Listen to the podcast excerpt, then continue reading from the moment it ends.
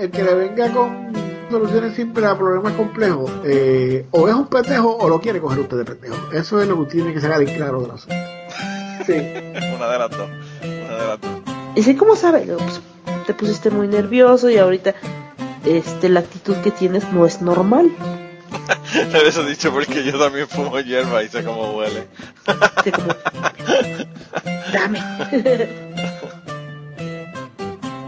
Bienvenidos al podcast Cucubano número 234. Nosotros eh, seguimos en la cuarentena de la misma manera que seguimos antes, grabando de manera remota.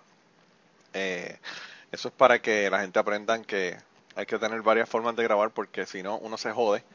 Pero esta semana yo tengo un invitado que me mandó un mensaje hace como una semana y me dijo tenemos que grabar y yo no había podido estar hoy, así que eh, decidí grabar con él hoy porque han ocurrido un montón de temas que están corriendo, ¿verdad? Que son muy importantes. Y este compañero es uno del, del triunvirato del podcast Plan de Contingencia. Y a él le dicen Feto. ¿Cómo está Feto? Todo bien, saludos Manolo, acá en la distancia, mandándote un abrazo, pero de lejito. Y como no te lo puedo dar porque estamos en cuarentena, pues me lo doy a mí mismo. ¿Qué tú crees? Un abrazo COVID, un abrazo COVID. Un abrazo, COVID. Este, Eh. Gracias por invitarme.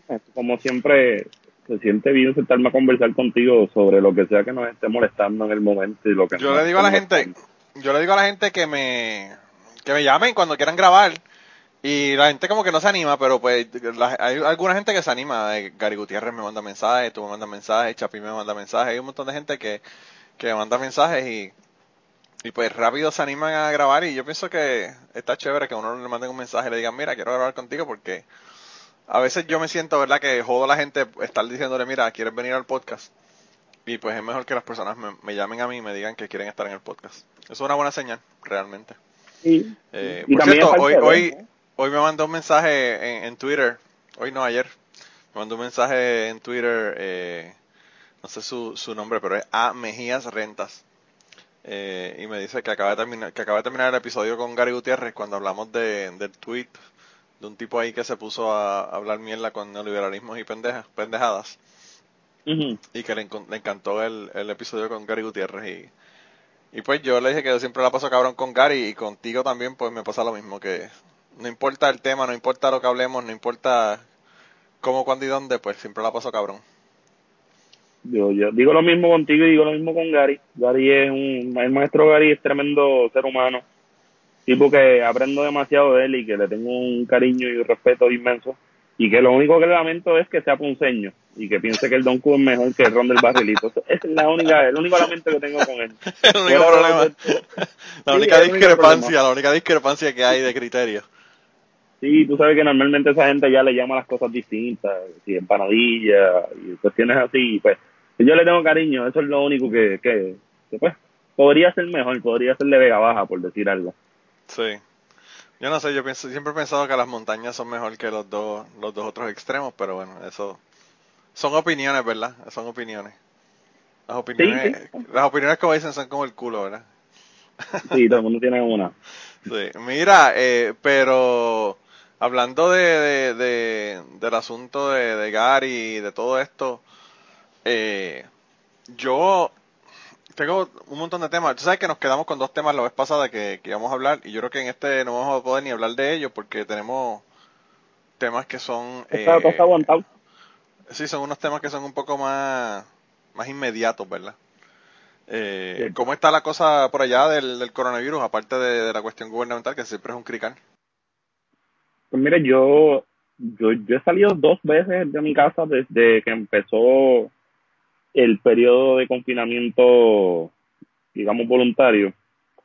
Las dos veces que he salido, bueno, tres veces. Una fue a buscar medicamentos a mi, a mi, a mi vieja. Y las otras dos veces fue a comprar cerveza porque no está fácil pasar esta mierda así. Sobrio no, no es fácil. Este, Esas son la- las primeras necesidades boricua. Cuando dicen huracán, todo el mundo corre para comprar cerveza, tú sabes. Sí, sí, sí. No, he probado cosas raras como un, un, un ron añejo blanco y cosas así, a ver cómo es la cosa. Eh, pero fuera de eso, como que me he mantenido en mi casa. Pero sí he visto una calle bien fluida. Eh, mucha gente con guantes, mucha gente con máscara. poca gente en, en, digamos, en las gasolineras, no he visto filas, no he visto, lo que sí he visto es pues, lo, lo, lo típico, el servicarro de los, de los fast food llenos, los servicarros de las farmacias, de las farmacias llenos, y algunos otros restaurantes que se ha quedado abierto con, con algún tipo de, de, ¿verdad? Que vayas al recoge y te vas. Eh, obviamente los restaurantes chinos en, en, en Vega Baja han estado poniendo, poniendo en la China, literalmente, porque curiosamente hasta dentro de esta crisis, que hemos visto negocios cerrar y que hemos visto que hasta el sistema privado de salud está planteando gente porque no es rentable para ellos tener esas personas trabajando, pues aquí en Vega Baja abrió otro chino más. Ya, ya vamos para seis chinos en Vega Baja. Wow. Y fue ahora mismo en plena crisis y eso yo creo que nos, nos está convirtiendo poco a poco en la capital de los restaurantes chinos que yo espero que podamos lograr hacer. O sea Eh, que, que el. Wario, el Wario me imagino que estará a punto de mudarse para allá. Yo creo que debería estar considerándolo. le dije, le dije que tiene que darse la vuelta, le dije, están buenos, paré. Porque ya tú sabes que nosotros tenemos la métrica, costillas con papas, es, arroz, costillas y papas, Sí. para probarlo, a ver cómo está. La costilla es el plato que, de- que define la cosa. Si las costillas están buenas, lo demás hay poco, es poco probable que sea malo. Y está bueno, está bueno y sirven como para tres guarios. Que, O sea que ese, ese es el plato favorito de mi, de mi hermana, pero yo, a mí no me gustan, yo no como costillas en los, en los, en los chinos, yo como pepper, pepper chicken, es lo mío. Pollo pepper, el, el pollo pepe, el, pepper pollo, como tú quieras decirle. tan rico, man. Pues no, está, bu- está bueno, está bueno. Honestamente está bueno. Alto de, de, de monoglutamato de sodio y con, pues, tú sabes cómo son los, los chinos, que siempre han sido esa parte de nuestra cultura que está y no lo vemos. Está como en la sombra, ¿verdad? Como el, como en una frontera que no. Pues, tú nunca, yo nunca he visto un chino echar gasolina, nunca he visto un chino en una funeraria, nunca he visto un chino. Nunca eh, había celebra- tenido un chino de vecino. Nunca, nunca, ¿verdad? O sea, como que están ahí, pero tú no sabes, como que no están a la vez. Esos son los misterios, una cosa bien extraña porque, o sea, yo, yo bromeaba aquí una vez cuando yo estaba hablando con, con Ruth, que era la co-host, ¿verdad? De Panamá que yo tenía aquí en el podcast. Y, y yo le decía que a mí me, hay preguntas que son bien extrañas, ¿verdad? Que, que yo me hago que, que la gente piensa que estoy loco porque me las hago, ¿verdad? Pero yo pienso cosas, por ejemplo, en la tirilla de Calvin and Hobbes, cómo sonará la voz de Calvin, ¿verdad? Que son cosas que jamás uno las podrá explicar, ¿verdad? Porque obviamente es una tirilla No, cómica. no. Eh, y otra de las cosas que le comenté fue, o le pregunté, y ella me dijo que yo estaba cabrón, es que si, eh, que si a los negros le daba síndrome de Down, ¿verdad? Porque yo nunca he visto un negro con síndrome de Down. By the way, ya vi uno, pero en aquel- hasta aquel momento no había visto ninguno. Debe ser bien bajito el porcentaje, ¿no? Pero Sí. debe suceder también. Y entonces esa cuestión, ¿verdad? De, de, de, de esos misterios, ¿verdad? Que tú nunca ves un, casi o casi nunca ves un negro con, con eh, Down syndrome, tampoco ves los chinos, mano, en Puerto Rico. O sea, yo en Puerto Rico vivía al lado de un árabe y tú veías los árabes y... yo, me crié al lado de donde yo me crié, perdón interrumpa, donde yo me crié acá en, en Vega Baja, prácticamente toda la urbanización eran árabes, toda mi calle. Y uno lo ve hasta en las fachadas de las casas, de algunas casas que se quedaron, siempre llegaron familias puertorriqueñas eventualmente, Sí. y se quedaron con las fachadas, unas fachadas muy raras o poco convencionales para nosotros, ¿verdad? Pero, pero sí, yo me crié entre cisjordanos, palestinos, gente del Líbano. Yo aprendí a hablar, a hablar malas palabras árabes y a comer prácticamente la comida árabe antes de... Decirle de- charmuta. hacerle charmuta, el jarababul y todas esas cosas. Sí, sí, sí. Yo tenía unos árabes al lado de mi casa y mi mejor amiga, cuando yo estaba, ¿verdad? En escuela primaria, era una, un- ella, ella que era de mi edad, ¿verdad? Quizás un año mayor que yo. Eh, Pero estábamos en el mismo grado porque tú sabes que cuando ellos vienen para acá, los van de grado, tú sabes que esa es la, la, la, la práctica pendeja. En vez de decir, está, este niño, vamos a hacerle una evaluación para ver si está en el grado o no, lo que hacen es dicen, ah, no habla bien el español, bájalo de grado, tú sabes. Pues a ella la pusieron un grado menos y estaba en grado conmigo y, y no estaba en mi misma escuela. Pero nosotros jangueamos y la hermanita que era menor, pues trataba de janguear con nosotros y tú sabes que cuando uno es niño no quiere dos años menos o más otro niño ya uno no, no quiere janguear con ellos, ¿verdad? Pero éramos súper, súper close y, y era bien interesante, mano, como ellos, como ellos mantienen la cultura al 100%, aún viviendo en Puerto Rico permanentemente por 50 años, tú sabes. Eh, cosa que a veces nosotros no hacemos cuando nos mudamos para otros lugares. ellos se encierran también un poco, hay como, de las cosas que recuerdo cuando, cuando chamaco, era que, vamos a poner que en mi calle que quedaba, y cuando digo chamaco, estoy hablando 13, 14, de, vamos a ponerle que desde los 13 hasta los 18, lo que, la, las pocas familias que quedaban compartían demasiado. El mes del Ramadán era entre esas cinco o seis familias, las actividades eran entre ellos, las comidas eran entre ellos, eso sí compartían con, con, con los demás que vivían, que vivimos en esta área, pero eh, eso que tú dices de mantener las raíces bien fuertes sobre su cultura, era algo que, que todavía el día de hoy me sorprende mucho, me sorprende demasiado, porque por ejemplo, estas generaciones, quedan todavía algunas de las generaciones que son eh, puertorriqueños, porque nacen acá y son descendientes de, de ellos, ¿verdad? De, de, de estas culturas árabes. Y, y aunque son puertorriqueños, tienen una formación bien amarrada a esas raíces identitarias de sus culturas, pero a la vez están mezcladas con un montón de cosas de nosotros, o sea, beben a escondidas lo más seguro de los familiares más adultos, se fuman sus cigarrillos, hanguean y qué sé yo, pero como quiera van a la mezquita, participan de los procesos religiosos, tienen su comida, aunque tienen comida de acá, no los vas a ver comiendo arroz habichuelas y viste por decir algo saliendo de motos propios, pero los vas a ver pues, comiendo eso, pues, te lo pueden comer en una fondita o en algún restaurante, pero no lo vas a ver que eso es lo que cocinan en la casa, pero pero sí se, se mezclan, están como en una entrada, entrando y saliendo de nuestra cultura, pero pues eh, no, no quiero decir lamentable porque no es algo lamentable, pero así es que bregan las identidades, no, no hay nada tan estático. También existen puertorriqueños que no responden a las lógicas de qué es lo que supuestamente la nación dicta, ¿verdad? O sea, digamos, hay, eh, pues son puertorriqueños, punto. Yo creo que puertorriqueños son los que habitan esta tierra, no importa si llevan 500 años habitándola o, o sea, sus familiares o si llevan 20 días que llegaron o llegaron ahora, ¿no? Y eso pues es bastante medio problemático, pero pues al final uno se pregunta qué es ser puertorriqueño y uno no tiene una contestación estática a eso. Sí, yo pienso que ese es el problema de, de en, los Estados Unidos, por ejemplo, que la gente no se da cuenta en los Estados Unidos que los gringos no son la gente de Kentucky y del centro de los, de los Estados Unidos. Los gringos son todo el mundo, tú sabes. Entonces, pues hay una una identidad que se, que se ve como la identidad del gringo, del americano, del norteamericano, estadounidense, que ya no, ya no existe, o sea, la, están haciendo más niños hispanos en los Estados Unidos que, que niños completamente gringos blancos. So, y ese, ese cambio de identidad la gente no se está dando cuenta de que está ocurriendo. Eh, pero, pero la gente, el señor este que te digo que vivía ahí al lado de la casa tenía una tienda en, la, en, el, en el pueblo de Utuado, ¿verdad?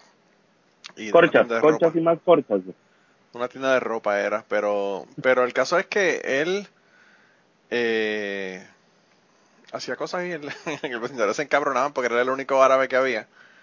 Y bueno, en, una, en una ocasión el tipo mató un cordero en Viernes Santo, cabrón, y tiró la sangre por el por la cuneta. La voz, la voz, la gente se quedó como que, ¿qué carajo es esto? Las plagas. Pero imagínate, mataron el Cordero de Dios en Viernes Santo, está cabrón. Viernes Santo. Y la sangre bajando por una cuneta allí en San José, no joda. Y yo estoy, yo estoy seguro que lo hizo por joder, porque, tú sabes, él, él lavó, ¿verdad? Toda la sangre que estaba en el piso de la mierda. Y pues obviamente esa sangre va, eh, drena hacia la, hacia la acera, eh, pasa por, por la acera y, y va a la cuneta y baja y todas las casas, 10 casas más abajo están viendo el agua con la sangre bajar tú sabes, en Viernes Santo. Es como que uno de los signos del apocalipsis o algo. y la gente estaban pero furiosos con esa mierda. Y yo, pues, mano, o sea, no, para él no le importa un carajo, realmente. Eso no tiene nada que ver con su cultura, ¿verdad? Eh, Ajá. Pero yo estoy seguro que lo hizo para joder, tú sabes, porque escogió el Viernes Santo para hacerlo, ¿verdad? Eh, y pues nada, sí ha sido otro montón de cosas que la gente se encabronaba. Una vez, una vez la, la amiguita mía iba corriendo. ¿Tú te acuerdas de los Big Wheels? Yo Seguro, yo tuve, tuve varios, loco. Pues, pues, pues la, ellos, eh, la, la, amiga mía tenía un Big Wheel y estaba en el Big Wheel. Y eh, ellos tenían un, un, carro puesto en la entrada de la marquesina de la casa. Y era un carro liftback. Eh, o hatchback, como le llaman. no, me acuerdo, no, me acuerdo qué marca era, pero el caso es que eh, tenía la, la licencia, la mitad de la licencia estaba en el bumper y la otra mitad de la licencia estaba salía de la parte de abajo del bumper, ¿verdad? Del carro. Y la nena iba en el Esto big wheel. la tablilla. Sí, la, la, sí, el, el license plate, sí, la, la, la tablilla. Vale, vale. Pues estoy, estoy gringado, perdóname, hermano. Y está gringado, ¿verdad? se, tuvo- se me tiltió el, se me tiltió el, el, el fusible de- de- del- del lenguaje. este, pues la, la tablilla, la mitad estaba en el bumper y la mitad salía por debajo del bumper. Y no tenían, tú sabes que a veces tienen como un marco, una mitad, no tiene nada, solamente la tablilla. Sí, eso, era una, eso era una navaja. Claro. Y entonces la nena iba corriendo en la pendeja y le dio con la parte de arriba del pie. Mano, y se hizo un tajo como de 5 pulgadas de largo encima del pie con esa Ay, mano. imagínate. Y ella iba con toda la velocidad que iba del Big Wheel. A la, el, el pie estaba a la altura de máxima de los pedales y cogió y le dio el pie por encima con, con esa tablilla, loco. Y al, al ¿Te nivel que le tenían que coger puntos, tú sabes. Y pues obviamente yo llamé a mi mamá, ella llamó a su papá, con la gritería salió todo el mundo, todos los vecinos. El papá la ve y la muchacha con todo ese montón de sangre, botando sangre y toda la cosa. eh, y el pai lo que hace es que le empieza una, una clase de catimba a la pobre muchacha. Porque en vez de preocuparse por ella y decirle vamos para el hospital para que te cosan el pie, empieza a darle, porque pues la culpa de ella es ser tan bruta de llevarse el pie con, con, la, con la tablilla, ¿verdad? Y mi madre se, se encabrona, tan fuera de liga, y le dijo que él era un animal. Bueno, le, le dijo hasta culo ese día, ella. Y yo me imagino que para él tiene que haber sido terrible, porque una mujer hablarle a un hombre y decirle hasta culo, pues te podrás imaginar. Y ahí se le llevó para adentro, y yo no sé qué hicieron, pero me parece que le, le tuvieron que coger puntos a ella en el pie. Y después de eso mi mamá como que ya no, no pudo bregar más con el tipo, tú sabes. Como que la, la imagen del tipo cambió totalmente. Y, y ya la imagen está jodida porque nosotros le escuchábamos a él dando a la esposa y toda la pendeja, que eso era parte de la Ya. cultura también. Ya que está Sí. cabrón. Eh, y al Sí, fin y al cabo, sí. eh, después de como dos o tres años después de eso, se, se mudaron para Palestina y se fueron para Palestina, de Puerto Rico. Y nunca supiste más de ellos. Nunca supe más de ellos. No. Aquí pasó más o menos igual. Yo, antes había un montón y digamos que antes del 2006, cuando esta cosa empezó a apretar, se fueron casi todos. También, tú sabes, muchas de las cosas que de los, de los comercios, casi todos los árabes son comerciantes. Si no son comerciantes, son segunda generación y estudiaron y tienen formación profesional en, en una infinidad de campos que por lo general se, su amplia mayoría están en la cuestión de la, de la ingeniería, ciencias duras y eso. Sí. Pero los que no eran comerciantes y eran garaje de gasolina, farmacia, Sí. eh, tiendas al detal, pero tú sabes, de chuchería, eh, distribución de dulces de Arabia, ¿verdad? Como la serenata y todas esas cuestiones. Y cuando pues, llega la crisis ya tú no puedes estar mercadeando igual, el petróleo está subiendo y tú no le estás ganando nada, tienes que meterte en el, en el market y pues ya no está todo el mundo gastándote igual, aunque pues aquí se da el fenómeno del jangueo en el garaje de gasolina, que eso los mantiene a flote Sí. pero fuera de eso fuera de eso no hay no hay como como este ya no se ve tanto como antes no se ve tanto y se fue se empezaron ahí acá vendieron las casas a Carnabombay y se fueron para el carajo Sí, el, señor este tenía una tienda, y la, la- no sé si la cerró la vendió y se fue. Y, y- y no sé, te digo, no supe más de él. o sea, no, no sé qué pasó, no sé si están vivos, muertos, ni idea. De verdad que ni idea. Pero se mudaron para la Palestina de nuevo. Eh, y, y ella no está muy fácil la cosa tampoco con la con sus amiguitos del lado verdad y amiguitos lo digo con No, comillas al aire sí, la, allá la cosa Sí. nunca yo creo que ha estado bien, ¿verdad? Pero. no no no entonces oye eso que dijiste al principio hace un par de minutos atrás me estuvo bien interesante esa cuestión de de, de las grabaciones remotas mano mano el tiempo te dio la razón está cabrón verdad ¿Por qué? Pues yo recuerdo que una vez nosotros conversamos eso, como que, ah, este, sobre las grabaciones remotas, sobre cómo es que se brega esto, cómo es que funciona y qué sé yo. Y yo lo hablé contigo porque pues, a mí me, me resultaba fascinante la cuestión de que pues 90%, no, 100% de tus invitados están en casa del carajo. Sí. Tú no le ves la cara a la persona y tú te, pues, tienes un método ya montado de cómo, cómo entrevistar a la persona. Y de momento es como bien cabrón porque todo el mundo está teniendo que hacer esto. Y entonces, yo no lo había pensado, yo nunca me vi haciendo este tipo de cosas remotas y qué sé yo, y, y de momento fue como que tan pronto empezó la, la, la cuarentena, ¿verdad? Pues yo dije, diablo, ¿cómo carajo yo voy a comunicarme con la gente? Yo quiero seguir haciendo proyectos de, de podcast y pendejas, y, y tuve que hacer la inversión. Este, pero sí, es como que una cosa bien loca, porque todo ha ido cambiando, ¿verdad? La, la, las formas de nosotros socializar, si podemos llamarlo de alguna manera, o las formas de consumir también han ido cambiando y las formas de comunicación pues están ahí, pero están de una manera bien, bien, bien rara. Entonces, eh, tú llevas haciendo esto hace tanto tiempo y es como que yo, está, yo llevo dos semanas haciéndolo y lo siento como que, como si fuera algo bien nuevo, tú sabes, yo me siento bien Eh, tiene un learning curve, tiene un learning curve. Lo que pasa es que la gente no se cree que, que hay un learning curve. Hay que aprender sobre lo que es un lag, hay que aprenderle, darle break a la gente, no hablarle encima de ellos porque si habla todo el mundo no se escuchan. Tú sabes, son un montón de cosas que hay que tener en cuenta, ¿verdad? Yo fíjate, es interesante porque yo tengo, yo tengo un, yo tengo en el podcast, eh, yo, tú sabes que tengo el Patreon y en Patreon yo tengo tres niveles, aunque tú puedes tener cualquier cantidad de dinero, ¿verdad? Pero tengo tres niveles. Las personas que me dan un dólar tienen los episodios adelantados y, y tienen, eh, además de los episodios adelantados, eh, si nosotros hablamos algo antes o después de esto y tú me autorizas a ponerlo, pues lo pongo, lo que fuera, ¿sabes? Que son cosas adicionales al podcast. tengo las personas, sí, tengo las personas que me dan 5 dólares, que ahí yo hago check-ins, hago historias adicionales, cosas adicionales eh, que son específicamente para, para el Patreon y que no van a estar en ningún lado. Y las personas que me dan 10 dólares o más, lo tengo más dirigido a personas que quieren hacer podcast, ¿verdad? Y entonces, eh, pues yo hice una grabación como de casi una hora sobre lo más importante del podcast, de cuando uno va a hacer un podcast, ¿verdad? Que la, acabo de poner hace como dos días en Patreon. Y voy a hacer, pues obviamente, otros del equipo, otros de cómo grabar remoto, otros de cómo editar, todo este tipo de cosas, ¿verdad? Pero, pero en este primero yo eh, hablé de una cosa que me, que me pasó y fue que una persona que me escucha, no voy a decir el nombre, pero no quiero tirarlo al medio, ¿verdad?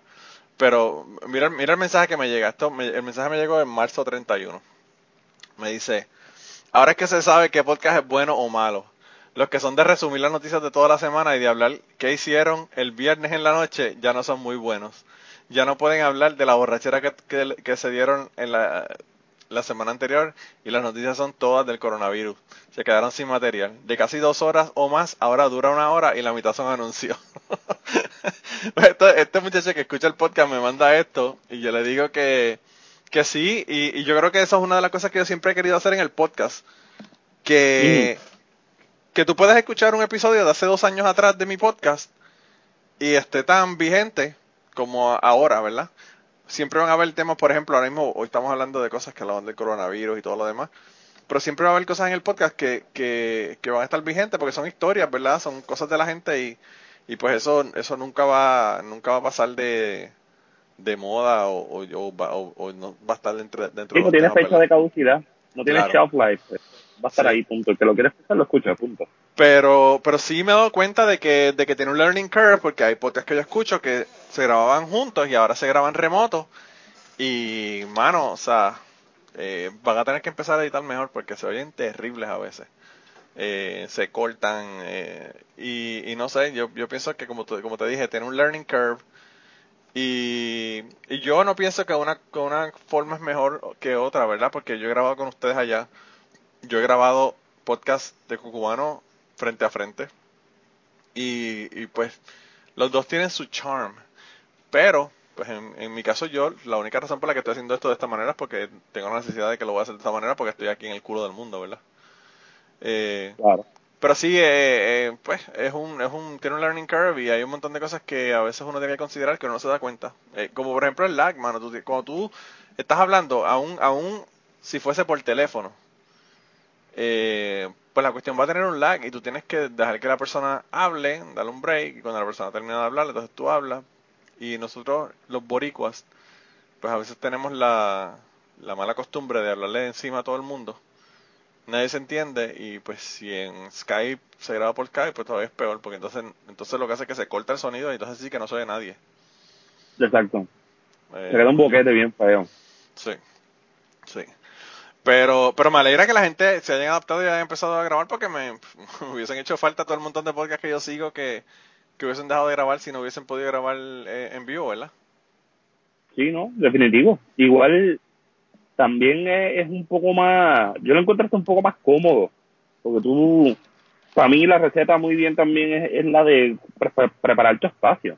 Si tú preparas un buen espacio, te sientes cómodo, eh, tienes buen internet, te sientes literalmente cómodo a nivel de que estás con las patas trepadas, tú simplemente tienes que seguir la receta que tú, que tú estás mencionando porque creo que es lo más obvio y lo más exitoso. O sea, no, no puedes grabarle por encima, no puedes, este, tienes que estar pendiente a lo que te dicen, tienes que estar pendiente a las noticias, pues yo no sé, o sea, últimamente estaba hablando con los muchachos una, una que otra cosa, pero ayer mismo estábamos hablando de no tener, no necesariamente tener que tocar el, el tema del, del virus y hablar de otras cosas o tocar el, el tema del virus desde otra perspectiva, porque pues lamentablemente todo lo que está pasando en Puerto Rico, incluido, incluyendo las noticias verdad regulares, las noticias, digamos, 4, 2, 11, 6 y eso, pues se están dando las mismas discusiones, tú sabes. Entonces, no, uno, hasta qué punto uno quiere pues, seguir moviendo, ¿sabes? Agua que pasa, agua pasada no mueve molino, ¿verdad? Entonces. Sí, lo que pasa es que yo, en el caso de ustedes, por ejemplo, yo veo la diferencia de que ustedes pueden hablar del virus, pero ustedes hablan de consecuencias de Puerto Rico, de historia, de política y cómo todo esto ha jodido a la cuestión. Entonces, yo pienso que el problema es que tú puedes hablar de, ah, mano, que mal me siento porque estoy en la casa, no hay nada que hacer, no puedo salir afuera. Eso es una cosa, y otra cosa es tú ponerte a decir, bueno, cuando nosotros cogimos, hicimos una tarjetita de Rosellón hace unos años atrás, pues esto tiene unas implicaciones por lo que estamos viviendo en el día de hoy en Puerto Rico y en, y en los Estados Unidos con la cuestión del Obamacare y con la cuestión de, de todos los planes privados y toda esta cosa. Eh, son temas más profundos realmente y yo pienso que pues eso no todo el mundo lo puede hacer, ¿entiendes? Yo pienso que esa es la diferencia. Claro y estás predicando genial. Has hecho una predica ahí genial sobre la, milagrosa tarjetita y la privatización del sistema de salud puertorriqueño. Es que, mira, mano, yo hoy vi un, un, live de Pepe Mujica con, con Residente, ¿verdad? Ah, yo, yo vi, un, vi un poquito de eso, vi un poquito de eso. Pues yo, yo lo vi y, y Pepe estaba diciendo, bueno, de verdad, cuando lo vi, te voy a te voy a hablar con el corazón en la mano. Cuando yo vi ese live de Residente con Pepe Mujica, yo me vi a mí, Residente, hablando con ustedes, ¿verdad? Porque Residente no sabe ni qué carajo decir, ¿verdad? Porque con, Pepe Mujica, con, el conocimiento que tiene ese cabrón, tú sabes. grande. Eh, pues qué carajo tú puedes añadir o decir o preguntar. Tú a veces no sabes ni qué carajo preguntarle a una persona que sabe tanto, ¿verdad? Y que te puede hablar de ejemplos de Japón, de ejemplos de Europa, de ejemplos de un montón de cosas que esa persona sabe que tú no tienes ni puta idea, ¿verdad? Y entonces a veces cuando yo estoy con, ustedes en plan de contingencia, pues me siento así que ustedes saben un cojón y yo como que, eh, tirando malas locas. Pero, pero, pero me gustó muchísimo lo que él estaba comentando porque eh, Pepe Mujica estaba diciendo que pues todo, todas las implicaciones, o sea, lo que estamos viviendo tiene, todo tiene implicaciones políticas. Y entonces a veces la gente te dice, ah, no, claro que yo no me meto en política. Mira, cabrón, la política es todo, todo todo es político. Porque te afecta de todo. Desde cuántos dinero te van a sacar de, tus de tus taxes en el cheque que estás recibiendo. O sea, ¿qué más, qué más directamente te puede afectar algo que te está sacando un porcentaje de tu, de tu dinero que tú ganas en, en tu trabajo? O sea, y de ahí para abajo, todo. Con la emisión de una deuda, tú sabes, como lo que el, el, el, el, rescate financiero de los Estados Unidos, ¿verdad? ¿Sabes? Eso tiene es dinero que va a entrar, pero eso también tiene serias implicaciones sobre la vida del pueblo estadounidense. O sea, y claro. hay que tenerlo también en cuenta. Claro, no, y no solamente eso, sino que eh, eh, el gobierno a ti te afecta si tú tienes o no tienes agua en tu casa o luz, o cómo te vas a, cómo te vas a sobrevivir en un huracán eh, o en unos terremotos, cómo, cómo tú vas a, ver una pandemia y cómo te vas a afectar y vas a estar jodido y no va a haber pruebas, no va a haber ni dinero ni para comprar pruebas para saber si la gente tiene o no tiene el, el, el virus. O sea, la política afecta a todo, y entonces la gente dice que no quieren hablar de la política, pero pues, pues realmente es importante. Lo que pasa es que la política se puede eh, discutir eh, de manera superficial, que es lo que llamamos politiquería, y se puede discutir de manera profunda, que es viendo cuáles son las causas y, y, y qué es lo que está ocurriendo, ¿verdad? Por debajo de la mesa, que es lo que la mayor parte de la gente no habla. Yo siempre he pensado que este tipo de dinámicas se tienen que ver desde una perspectiva que yo que yo creo que salen todos los anuncios previos cuando se va a presentar una película en los cines de Caribbean Cinema. Y es, y es localice las salidas de emergencia. sí. Sí, hay que, es que cada problema exige la localización de esas salidas de emergencia o te vas a quedar simplemente pensando y, y viendo cómo todo se desmorona al frente de uno. No, no, o sea, tú tienes que tener claro varias rutas de escape. Y por ahí es que, por ahí es que empieza la cosa a tener, a tener, digamos, algún tipo de sentido. En el caso de, de, de, de volvemos a lo de, lo de, lo, lo de la privatización, que la última vez estábamos hablando del, del, del, del Rosellato. Y, o sea, del Rosellato primero, ¿verdad? De, de aquella, Sí. de Papadot. De, Y- de Papadoc, me encanta. Sí, tenemos a Papadot y a Baby Doc, literalmente. Y que no Sí, sepa quién está, de dónde sale la referencia, vaya a ver la, la historia haitiana de los 70, de los 60 en adelante. Eh, y, y recuerdo que estábamos hablando de Rosselló y entonces le metimos al ángulo, que es algo que yo llevo, ya lo ya yo siento que estoy predicando sobre esto, el evangelio de las defensas civiles, Sí.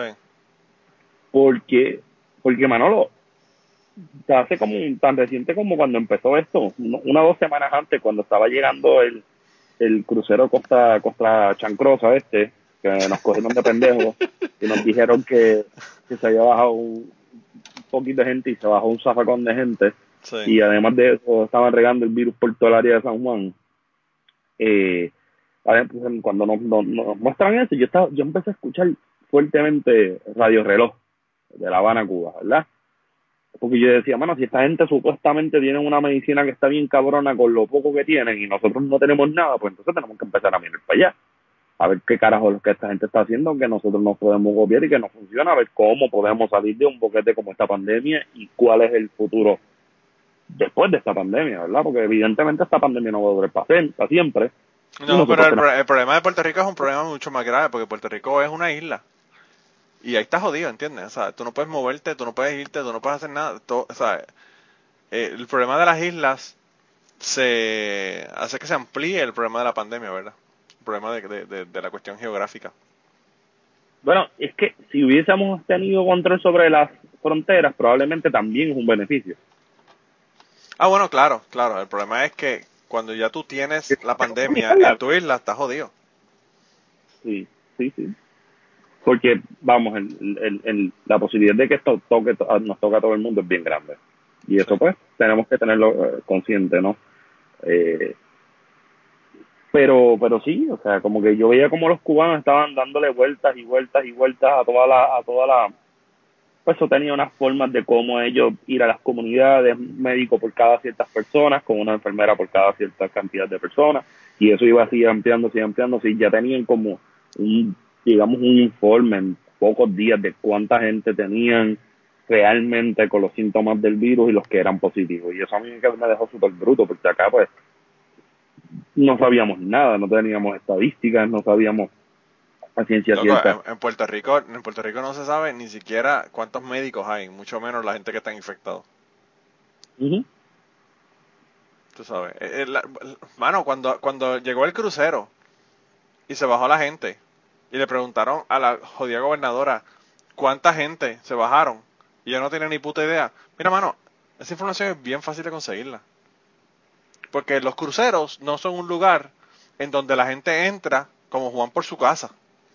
Ahí tienen un listado, no solamente tiene la cantidad de personas, sino que te dicen la edad de las personas, los nombres de las personas, la- todo, tienen toda la fucking información. Es cuestión de llamarlos y decirle, mira, yo soy la fucking gobernadora de Puerto Rico, ¿cuánta gente tienes en el crucero y se bajaron o no se bajaron? ¿Y cuántas, cuántas tienes que se quedaron? Todos los detalles. ¿Y cómo tú vas a ir a dar una conferencia de prensa si tú tienes esa información, mano? Eso no tiene sentido, eso es una locura. Es que Eso no es- esa es la, la, la muestra de cómo se hace hacen las cosas con el culo en Puerto Rico. y no y, y tampoco hay, hay una hay, hay estadísticas reales No sé cómo tuviera hacer, no sé cómo tuviera hacer una, una, defensa de tesis y olvidarse de la, la fucking PowerPoint para hacerla. Tú sabes como que hello. Sí. No, y eso le añades entre, entre múltiples cosas eh, la, la cuestión de, por ejemplo, bueno, es una cuestión de fe. Es una cuestión de fe, un toque de queda con la fe de que esto no va a propagarse. Pero entonces si no estableces el contact tracing y no tienes pruebas, no estás, pro- no estás haciendo las pruebas a las personas, no estás haciendo absolutamente Lo nada. es que esta gente aprendieron en María. Esta gente aprendieron en María. Si tú no cuentas los muertos, no sabes cuántos hay. Si tú no cuentas los enfermos, tampoco sabes cuántos hay. Sí, y, y, y, y, la, y la cuestión, lo importante de todo esto es aparentar, aparentar de que todo está en control. Nosotros somos un estado fuerte, estamos en control y la realidad en la calle es muy distinta. Eh, sea, a mí me parece hasta irónico esa mierda de que la policía esté parando a la gente por las tablillas en la calle. Eh, es como, como, no sé, o sea, yo creo que la policía debería estar, o sea, sabemos que la, la función de la policía es mantener el orden para la lucha de clases, ¿verdad? Eh, cuando digo sabemos, somos aquellos creyentes de las palabras de Carlitos, pero, pero uno esperaría más en las condiciones en las que estamos. O sea, la policía los están, independientemente sirvan para, y lo estoy diciendo, me- no, no estoy haciendo que Manolo se solidarice con estas expres- expresiones, pero inde- independientemente de que la policía, la función de la policía sea la lucha, a, a- a propiciar la lucha de clases, son seres humanos que están ex- expuestos y expuestas a este, a este virus y puede ser una, con una, con una, con unos alcances catastróficos por pendejería, porque una persona está en la calle, bueno, pues la persona está en la calle y yo creo que el que se arriesgue a estar en la calle también es el, es el mismo riesgo que se está sometiendo una persona que fuma, porque por, por su criterio propio sale a la calle, por su criterio propio fuma, so, uno está consciente de las consecuencias a las que se somete y no hay que llevarlo a ese nivel. Pero sí, es como, como, es un credo religioso.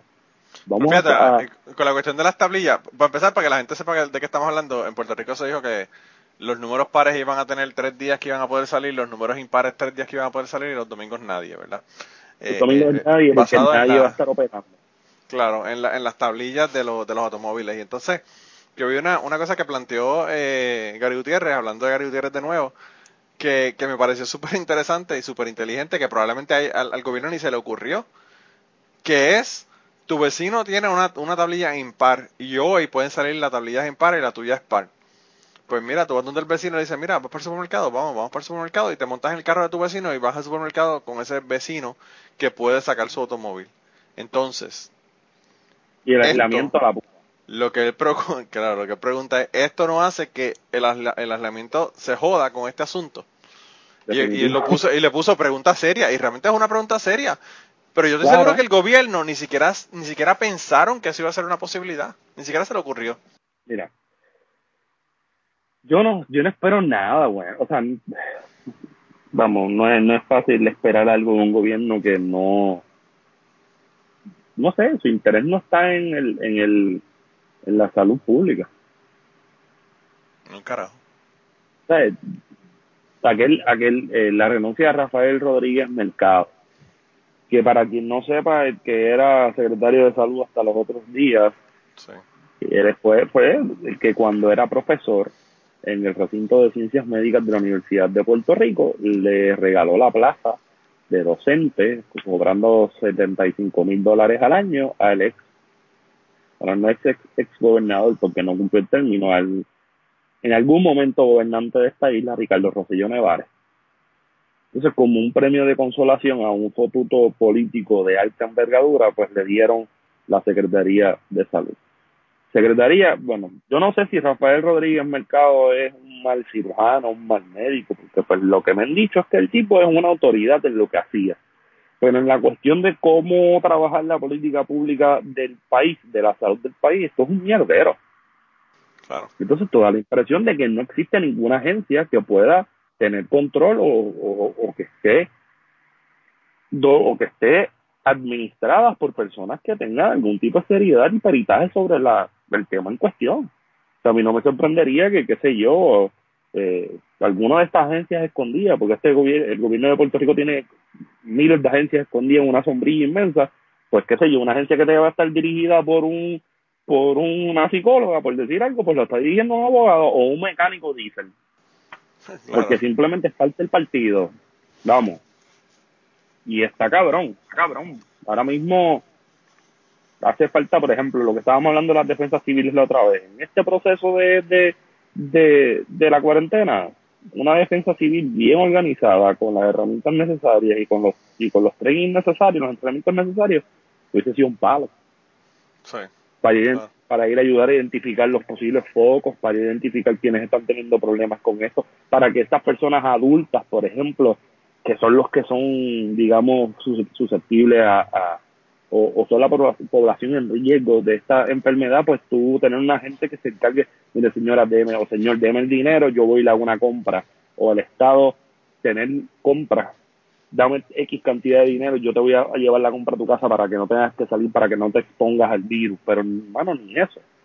Sí. nosotros estamos, no se sabe, vienen y sale el bochinche de la que esa otra cosa que es sorprendente, la secretaria de Justicia es la hija de, la que fue secretaria de Salud por 13 días. Bueno, es que esa gente, esa gente tiene una claque ahí de, de, de primos, amigos y, buscones, que está cabrón.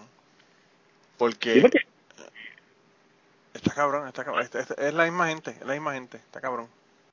Es que, mira, Manolo, yo lo veo de la siguiente forma nosotros no tenemos un producto nacional que sea rentable. No hay, una, no hay un producto que genere una riqueza así bien grande como, qué sé yo, eh, Pemex en México o algunos, algunas compañías de minería o pendejadas en, en, América Latina que vienen las familias y en vez de meterse en lo político, pues se meten en esa compañía y se saltan de chavos robando y y no robando, pero se apropian de eso y ahí empiezan a salir las, oligarquías, ¿verdad? Claro. Y se, se crea toda esa clase de política. En el caso de nosotros, nosotros no tenemos eso. Pero entonces la única riqueza que se genera en Puerto Rico es el erario público y quien administra el erario público pues puede generar la repartición de las riquezas a partir de contratos. Entonces, vamos, un poco, no sé si has visto la porquería película esta en Netflix, que la odio con toda mi vida, El Hoyo, o The Platform en inglés no sé, eh, Tienes que verla para que veas que es una porquería. Una película de horror, pero verdad, como que tiene este esta prédica de la repartición de las riquezas en la sociedad, ¿verdad? De, de crean, sirven un manjar que va pasando de piso en piso, de piso en piso, sirven una mesa inmensa y en cada piso va bajando hasta que llegue hasta el final y se supone que teoría, teóricamente hablando, tú tomes lo necesario, no tomes de más. Y entonces, pues los primeros pisos van tomando de más hasta que al final no queda nada. Pues eso es lo que pasa también socialmente. Y esta gente, no, y, y eso también nos está pasando eh, con la repartición de ese erario público, y hago las mega comillas al aire, parece que estoy haciendo como Hulk Hogan en el aire. Este, porque eso es lo que sucede. Tienes no sé cuánto, la cuestión de, vamos, yo uno sabe que, que hay una cuestión de oferta y demanda y que unos ventiladores que te costaban cuatro mil dólares en un momento normal, ¿verdad? Normal fuera de una crisis como la que vivimos, pues no te van a costar cuatro mil con la demanda que hay ahora, pero encontrarte con que se cuatriplican los precios, se quintuplican los precios y de momento te tiran que la persona que va a ser la que va que está encargada de hacer esa esa orden, o sea, quien va a vender esos esos respiradores y, eso, y, proveer los servicios más las garantías por dos, tres, cuatro años, es un donante del partido en las elecciones pasadas. Y es como que, mano, está bastante cabrón que en cada momento que se da esto que es el capitalismo war, ¿verdad? Esta cuestión de, un capitalismo del desastre, de que cada vez que hay una cuestión, brutal. Si ese capitalismo war, nuestras élites, y vuelvo a hacer comillas, nuestras élites políticas lo están usando de, a, gusto y gana. O sea, tienes el huracán, tienes los terremotos del, sur de la isla, que de momento no sé en qué están ni se encuentran nuestros hermanos y hermanas puertorriqueñas que están allá en el sur de la isla, desprovistos de, vivienda, desprovistos de trabajo, porque, pues, hermano, esta gente, que si está cabrón estar en cuarentena, en la cuarentena que estamos nosotros, más cabrón tiene que estar estar en cuarentena habiendo perdido tu casa hace dos meses. Sí, está cabrón. Eso sí está brutal. Y el trabajo y el negocio, o sea, eso allá abajo Rojo es, eso es una, eso ya de por sí era una bomba de tiempo, yo no sé cómo está ahora mismo. Y, y tú lo que estás viendo es que llega una, una, una, una crisis, una pandemia, una cosa con la que nosotros no nos hemos visto y el último referente en la, en la historia contemporánea, por decir algo, es la, el Spanish Flu de, Hace un de- de- siglo. Hace un siglo. de hace, de hace 102 años, ¿verdad? Y, y esta gente sigue con lo mismo. O sea, a mí no me sorprendería que el primo del vecino del amigo venga y monte una compañía para vender las máscaras N95 y te las venda a 10 pesos cada máscara y el otro te venda los hand sanitizer a 60 pesos el galón. Porque esa es la única forma en que esta gente brega. Igual si hubiesen estado los rojos hubiese sido lo mismo. Sí. Es una cosa, es una cosa que ya, ya, yo no sé hasta qué nivel la gente tolera, pero ya está insostenible. Y entonces vienes y hablas otra vez de la cuestión de, de, de que volvemos. Una época que tú tienes mucho más fresca en la mente que yo. Yo era un chamaquito, yo estaba pendiente a comer limber. Eh, y a los Ninja Turtles. Eh, la cuestión de la privatización del sistema de salud del país. Vienen y privatizan un sistema de salud cu- cuya única. Hermano, única cuando, cuando privatizaron, cuando priva- privatizaron la telefónica, yo estaba en mi primer año de universidad, para que tengas una idea. O sea que yo lo vi allí. Tenía 11 años. Yo estaba tú lo allí. viste. Y no solamente eso, sino que privatizaron otro montón de cosas y, y- y pasaron otro montón de cosas adicionales anteriores a esas que, que, que yo las vi también, ¿verdad? Porque lo- los centros de los centros de los CDTs, ¿verdad? Que le llamaban. Eh, centro de diag- centros de diagnóstico tratamiento. y tratamiento. Tú sabes que eso empezó a desaparecer mucho antes de que, de que se, se hiciera la tarjetita de Rosselló. De Claro. Rosselló le dio la última, la, la última estocada, ¿verdad? Y, y lo acabó de eliminar. Pero, hermano, eso, a pesar de que no eran, no eran hospitales con todas las facilidades, pues, hermano, eran hospitales que podrían estar resolviendo una situación, un problema ahora. Sí, salud primaria, salud primaria. Tú sabes Y no, que tú y- podrías entonces dirigir, ahora- qué sé yo, lo- los, casos de coronavirus a los hospitales grandes y coger y manejar los otros, qué sé yo, te rompiste la pierna, fuiste al CDT o fuiste a algún otro, algún otro hospital, ¿verdad? Más pequeño. Eh, porque eso va a seguir ocurriendo, ese es el asunto. O sea, tú estás peleando con el virus, pero todo lo que pasaba antes, los tiros, los, los, las, la- las piernas rotas, los accidentes, todo eso va a seguir accidente de ocurriendo. carro. Exacto. Y entonces, pues, de momento se, la gente le sorprende encontrarse con, con que los, los, hay cesantías a personal médico de, Sí, y, y de los hospitales en Puerto Rico o le están bajando las horas. Ah, pero ¿por qué? No, es que yo creo que leía los fotutos estos de Twitter que lamentablemente son boomers y, y que la lógica este y el discurso de la, de la privatización lo tienen entre cuero y carne y a flor de piel a la vez. Y era, no, es que hay que privatizar. Pues miren, no es idiota.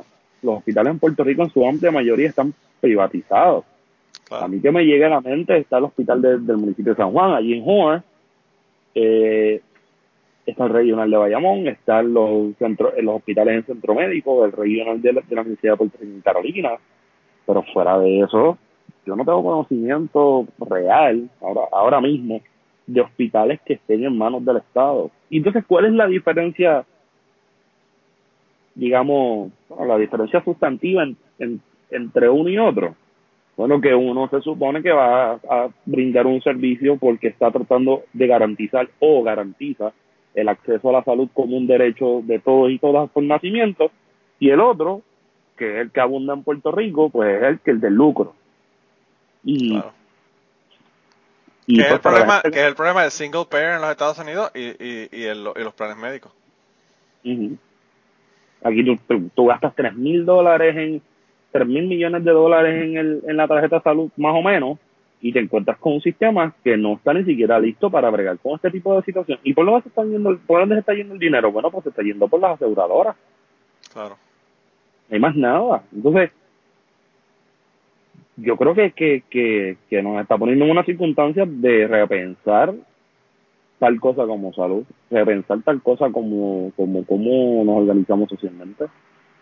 Porque, sin lugar a duda, esta circunstancia ha demostrado la fragilidad de un montón de cosas, sobre todo la sociedad liberal. Es una cosa increíble como, como una pandemia lo ha agitado todo con justicia. Bueno, lo que pasa es que nos tenemos que dar cuenta que hay unas cosas que no se pueden dejar para que el capitalismo las controle. La salud, por ejemplo, es una de ellas.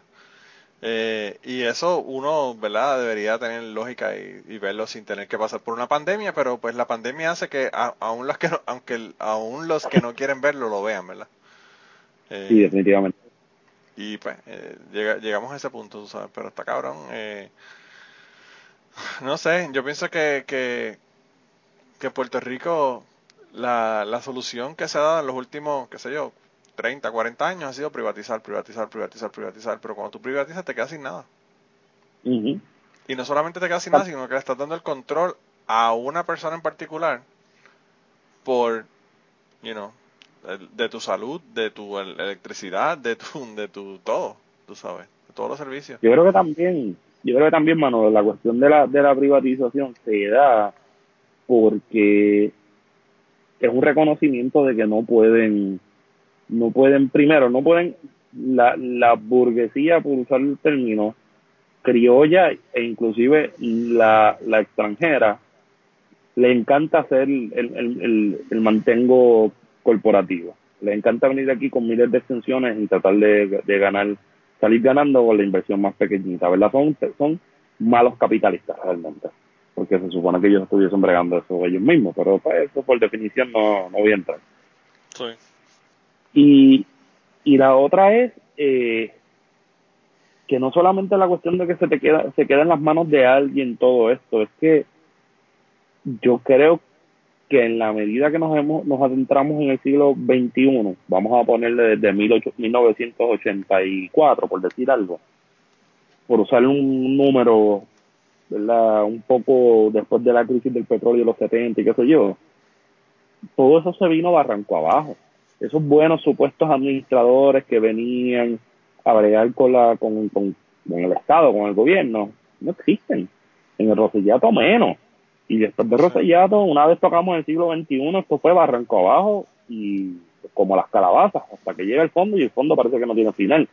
Entonces, se les hace bien fácil la cuestión de la privatización, porque para mí la cuestión de la privatización no es un asunto tan ideológico como ellos lo plantean si es ideológico, porque a esta gente le encanta hablar de privatización, de gobiernos chiquititos y estupideces así, pero ellos no están conscientes de que eso es parte de una ideología económica y política conservadora, es que ellos están desprovistos de las herramientas para la administración de este tipo de, de, agencias y del gobierno en general, así que prefieren pasárselo la papa, prefieren pasarle la papa caliente al sector privado y que se jodan ellos. Claro yo no creo que, que tú tengas, qué sé yo, la privatización del aeropuerto en manos de Fortunio que lo terminó García Padilla. Yo no creo que haya sido eso una cuestión porque realmente la privatización es mejor y que ellos estuviesen convencidos de eso. Bueno, primero que también hay un jueguito entre yo te doy algo y después un par de después la puerta giratoria me va a conseguir un visito contigo. Eso de eso hay mucho, pero en el, en el, en el caso que yo creo que es real ahí es, no tienen cómo administrarlo, no tienen tú estás rodeado de, una clase de abogados, de una clase médica que piensa que administrar el, el erario público, administrar el gobierno, crear política pública y bregar con más de 3 millones de personas en una isla de 100 por 35 y un poquito más, algo fácil. No, no lo es, no lo es para nada. Administrar un territorio con gente no es fácil y hay que estar consciente sobre todo, sobre todo, que a mí me parece importantísimo es que toda esta gente tiene que tener en cuenta que nosotros que cuando se someten al proceso del escrutinio electoral y llegan, o por lo menos le llega a la cabeza la idea de meterse a, un puesto electivo, y los que no son electivos que van a estar pasando por eso, tienen que tener en cuenta que nosotros también estamos sujetos a huracanes, terremotos y pandemias, puñetas porque se ponen a, se, tiran al ruedo político y se creen que esto es simplemente ponerte una camisita, andar con las avanzadas, saludar las viejas. O sea, Pipo Pierluisi tiene que estar bien jodido, que no puede estar sobeteando nenas chiquitas ni viejitas ni estar besuqueando por ahí. Este cabrón eh, es como un matrimonio, en las buenas y las malas. y el problema es que en las malas no, no lo pensamos. Mira, yo tengo un compañero aquí de, de, trabajo que él, él toca guitarra y ha escrito un montón de canciones y las tiene, qué sé yo, este, en ASCAP y toda la pendeja, ¿verdad? Mm. Y en febrero 22 él hizo un concierto. Y desde como tres o cuatro semanas antes del concierto que hizo, que lo hizo en la universidad, en un anfiteatro y que fue un montón de gente al concierto, eh, estaba hablando de dejar el trabajo e irse full time de músico, ¿verdad? Y nosotros le dijimos que era un error, cabrón, porque pues en mi trabajo tú trabajas bien poco, ¿verdad? Y ese trabajo bien poco que tú haces te permite tú componer canciones, practicar tu guitarra, te das tu guitarra para aquí, trabajas de noche y te están pagando un cojonal de dinero por, por, por escribir canciones, ¿entiendes? Que no es lo mismo escribirlas en la casa que no te pagan un carajo. Eh, y él decía que no, que sí, que sí, yo qué, que se tenía que ir, porque esto, realmente yo, si tú me vas a preguntar a mí la razón por la que él se quería ir, él quería fumar hierba y no tener que pensar que iban a hacer una prueba de dopaje y iba, iba a salir eh, que estaba fumando hierba, ¿verdad? Pero esa es mi, mi opinión.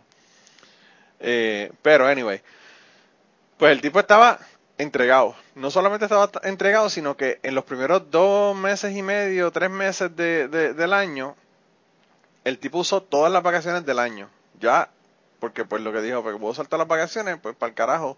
Y, y entonces este practicó con, mi- con mis músicos para ir para el concierto y no tengo que ir allá a trabajar. Pues ahora mismo no tiene vacaciones ya, más vacaciones por el resto de año. Loco, esta pendeja de la pandemia cayó y él que dijo que iba a traer la carta de renuncia el primero de abril, ya tú sabes lo que pasó, ¿verdad? Se le empequeñeció el culo y ahora dice que no se va, no va a dejar el trabajo. Y entonces yo lo que le dije a él fue, pues mano, lo que nosotros te estábamos diciendo, que es, tú no estás viendo todas las posibilidades que pueden ocurrir en tu vida en el futuro, ¿verdad? Porque él pensaba que todo iba a ser Peaches and Cream, él iba a hacer un, un eh, festival en donde iba a traer otros músicos, él iba a tocar también, iba a sacar dinero haciendo eso, iba a rentar un, un teatro, iba a hacer una pendeja ahí de gaming, para que la gente viniera como tipo Comic Con, pero de gaming. Eh, y bueno, él tenía un montón de ideas, de un montón de cosas que iba a hacer. Pero claro, él no está contando de que la gente no se pueden reunir en un fucking festival o ir a un bar a escucharlo a él tocar, ni nada de esa mierda, tú sabes. Entonces, la cosa es que yo le decía que tenía que considerar lo peor que le podía pasar, pues él no lo está considerando, pues ahora dice que no se va, no va a dejar el trabajo. Y entonces al gobierno le pasa lo mismo, como tú estabas diciendo. Están hablando de, mano, qué chévere es tú poder estar ahí y, y echártelas y tener las ínfulas de que eres el alcalde del pueblo X o Y en Puerto Rico. Hasta cerrar la frontera de tu, de tu municipio como si eso fuera algo, Claro. como si fuera algo cabrón, mano. Eso Y eso, hasta- y eso es perfecto hasta que pasa un huracán o hay un derrumbe como el de Mameye o alguna pendejada pasa y tú entonces tienes que sacar los cojones y bregar no para la gente que, que te eligieron, ¿verdad? Sí, sí. Está cabrón porque, no sé, no- ahora mismo la cosa no, no, no está para eso. Y entonces, bueno, tuviste, tuviste al alcalde de Cataño que, que se tiraron un boot ahí para hacer pruebas y el cabrón haciendo el photo es el que Sí. se mete en el boot en vez de estar Claro. fuera. A mí me gustaba más el amolado en Cataño tomando cerveza con la gente en el pueblo y jodiendo. Y eso era Tenía- real. Ese no te tenía escondía lo que a punto. Tenía más carácter, tenía más carácter el hombre. Sí, no, este de ahora no tiene carácter, me parece bien tonto.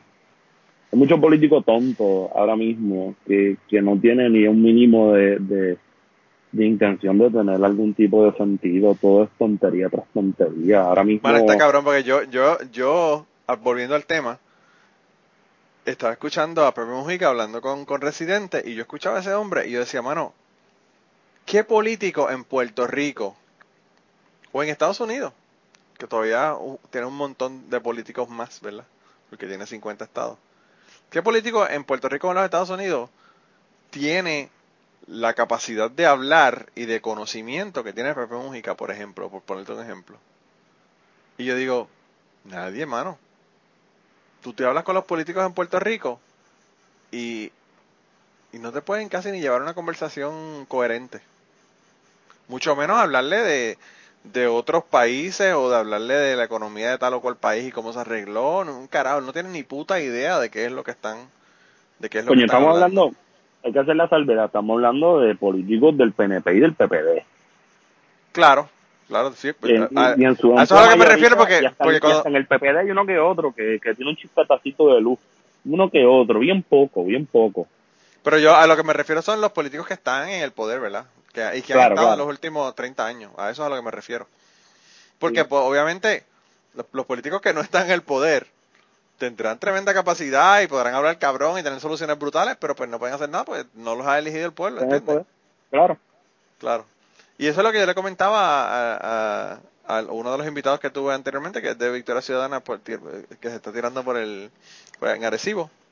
Ajá. Y, yo hablaba con él y le decía eso mismo, le decía que, que y, él, y él me comentaba también que tú con esta gente tú hablas y realmente ellos casi no pueden ni hablar, ni tener una, ni tener una conversación coherente. No, no, y, y, se nota, se nota. Este, por ejemplo, yo no, yo es notorio, es público e notorio, como dirían los documentos del siglo XVI, que, que yo pues no soy creyente. Yo no tengo problema con la gente que cree. Yo simplemente, después que esa creencia no interfiera a mí no creer, pues estamos súper bien. Claro. Y, y mano, me pareció una, una cosa bien cabrona. Wario estaba jodiendo por las redes con la cuestión medieval, ¿verdad? Porque la única forma en la que a mucha gente se lo cogió en el medioevo a bregar con la peste negra, pues fue orando. Y pues sabemos que se perdió un tercio de la población de Europa en ese momento, porque pues la oración no era lo que iba a pregarle el asunto. Claro. Y, y, y ver a estos políticos en el jardín hundido, en las fortalezas, orando. Pues, mano, la oración está chévere. Honestamente, yo creo que esto está súper chévere para ustedes porque estamos en un, en un momento que está bastante, los niveles de ansiedad están cabrones y cada cual pues maneja sus crisis de la forma en que entiende correcta, ¿no? Y eso yo lo respeto mucho, pero que tú me vengas a decir a mí que esa es forma para solucionar la situación en el país, mano, lo que se necesita son otras cosas. No, no podemos. Pero tú sabes que eso fue lo que hicieron aquí también.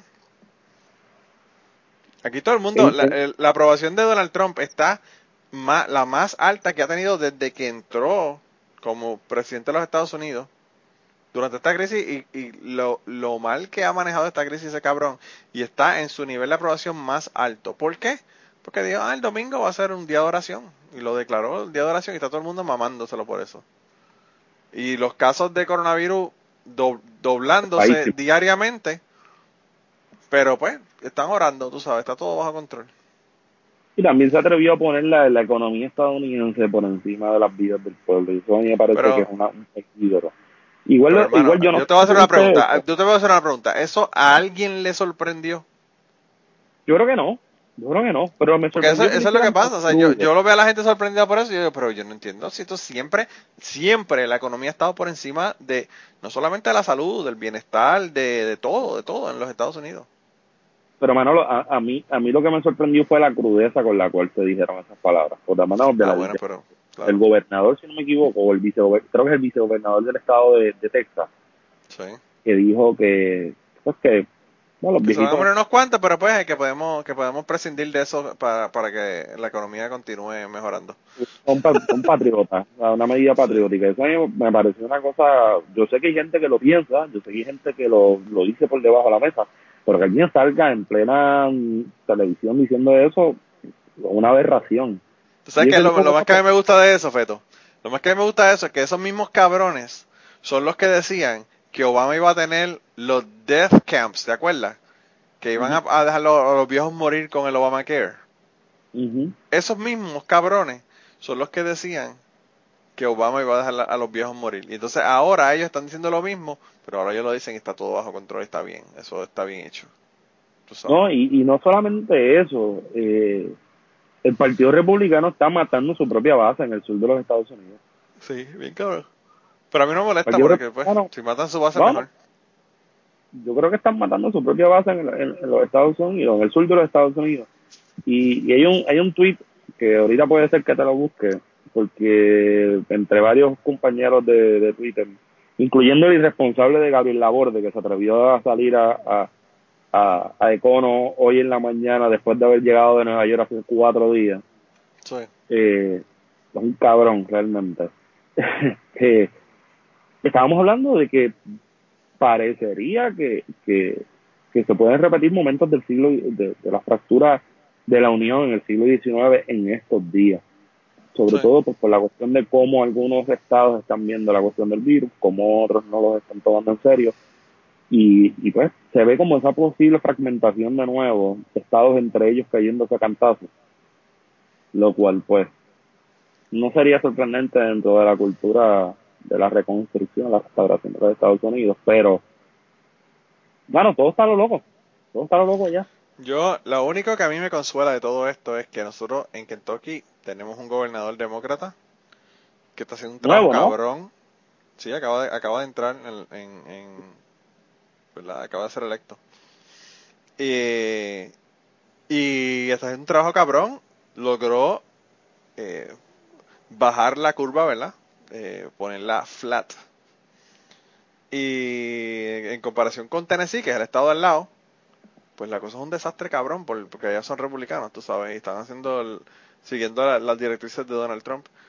Y, y Andy, ¿verdad? Bashir, que es el hijo de, de- hablando de, de, de virreinato, ¿verdad? Él es hijo del ex gobernador del estado de hace eh, ocho años atrás. Salió electo hace El ocho actual. años atrás. El actual es el hijo de, de, de uno que estuvo hace, bueno, nosotros tuvimos, antes que este estuvimos a Bevin, que estuvo cuatro años, y antes de eso estuvo el papá del que es ahora gobernador. Y demócrata Eh, también. Demócrata y estuvo ocho años. Ojo. Eh, la gente la gente se asusta de Kentucky y la gente cree de Kentucky que, que son un chorro retrógrado porque está Mitch McConnell allá en el Senado. Pero en Kentucky ganan mucho los, los demócratas y hay muchos demócratas, especialmente en la donde yo vivo hay muchos demócratas.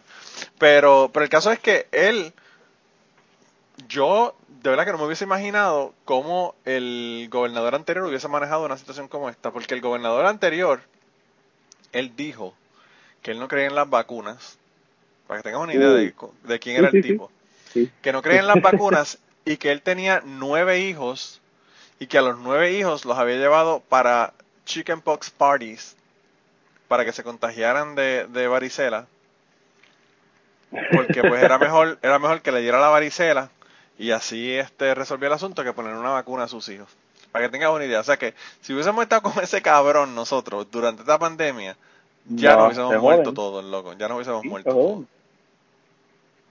Así Y que ese por lo tipo de menos dinámica con la que se está encontrando mucha, mucha, mucha gente. Sí.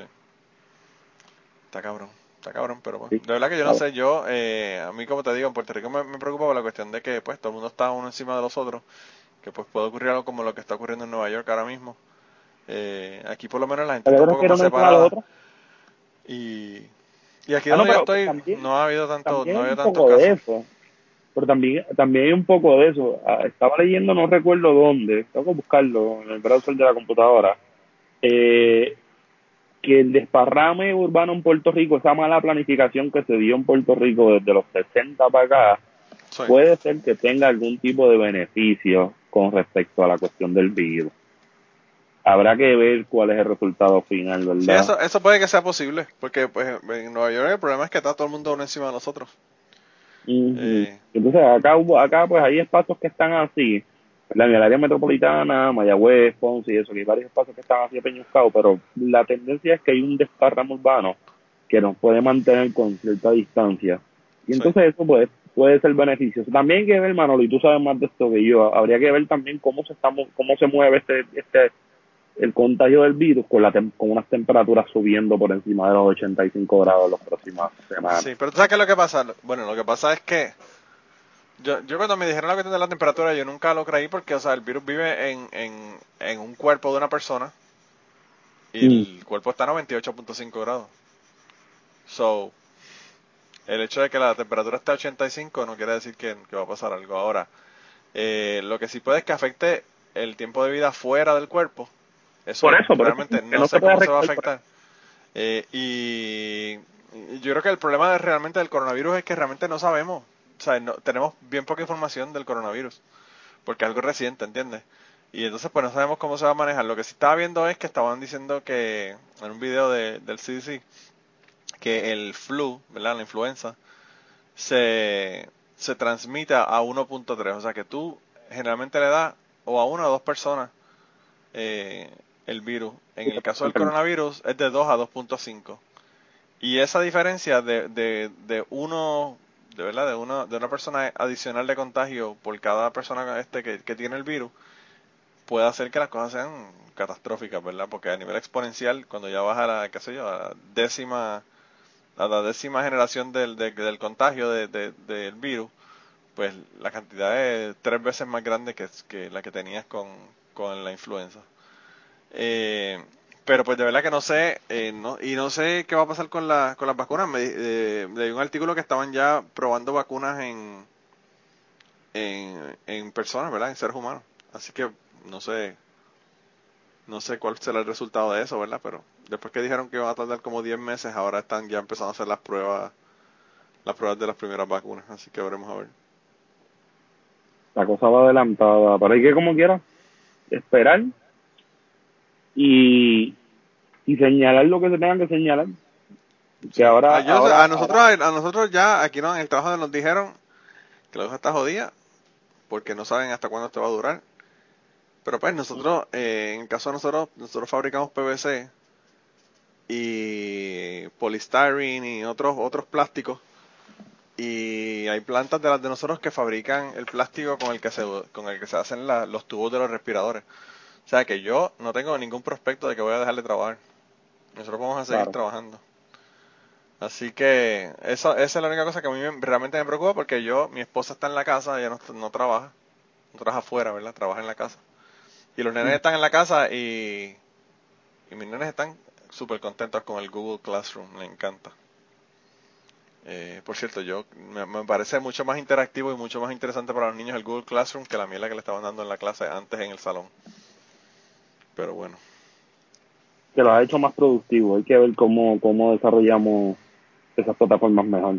Hoy, hoy, por ejemplo, mi hijo estaba viendo, eh, hoy le, le, dieron cinco parques nacionales para que ellos fueran a ese parque nacional y le dijeran datos, ¿verdad? De, de, cuando vieran los parques nacionales, que le dijeran datos. Entonces tú vas y cada uno tiene un video. Entonces, qué sé yo, estaban las cuevas de Carlsbad, ¿verdad? En California o, qué sé yo, el, el, el, parque nacional que fuera. El hijo mío escogía las cuevas, ¿verdad? Y entonces lo que estaba cabrón es que tú vas allá y tienes una cuestión interactiva en donde tú eres un eh, murciélago y vas dando un recorrido por la cueva de, de murciélago y te va dando, tiene un montón de puntos en la cueva que tú le das un clic y te dice información, te la lee la información de, de la cueva y todo lo demás. Y está bien cabrón realmente. Y, yo no sé si esas cosas las están haciendo en los salones, ¿verdad?